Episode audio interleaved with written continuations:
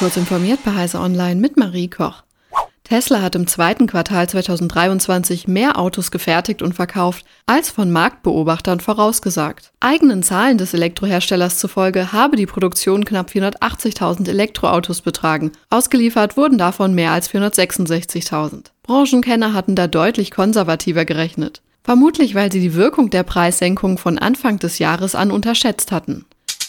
Wer hofft, etwa vor einer engen Deadline mit Hilfe verschreibungspflichtiger Psychostimulantien zu geistiger Höchstform aufzulaufen, liegt offenbar falsch. In einer kürzlich im Fachblatt Science Advances veröffentlichten Studie zeigten zumindest die Wirkstoffe Methylphendiat, vor allem bekannt als Ritalin, Dextroamphetamin und Modafinil in der Regel keine leistungssteigernde Wirkung. Im Gegenteil, Nahmen die Probanden nur ein Placebo ein, schnitten sie in Tests besser ab. Wir konnten zeigen, dass Wirkstoffe, von denen man eine Steigerung der kognitiven Leistungsfähigkeit erwartet, die Nutzer tatsächlich nur dazu bringt, härter zu arbeiten, während die Qualität der Arbeit abnimmt und diese auch noch länger dauert. Das sagt die Leiterin der Studie Elizabeth Bowman von der Universität Melbourne.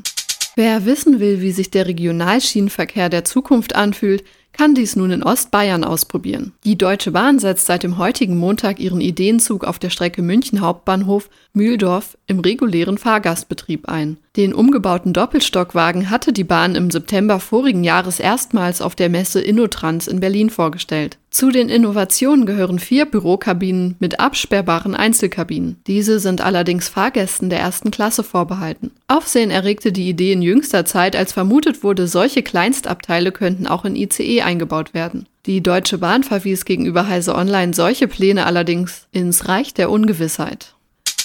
Die NASA hat nach einer 63-tägigen Funkstille wieder von dem Mars-Helikopter Ingenuity gehört und dessen bereits am 26. April durchgeführten 52. Flug zum Erfolg erklärt. Dass er sich danach lange nicht würde melden können, sei wegen der Bedingungen vor Ort erwartet worden, teilte die US-Weltraumagentur jetzt mit. Ingenuity sei so hinter einem Hügel gelandet, dass er vorübergehend keine Funkverbindung zu dem Rover Perseverance herstellen konnte. Ein Plan für die Wiederaufnahme des Kontakts war bereits vorbereitet und hat demnach am 8. 28. Juni erfolgreich geklappt. Damit könnte jetzt der 53. Flug des Fluggeräts vorbereitet werden.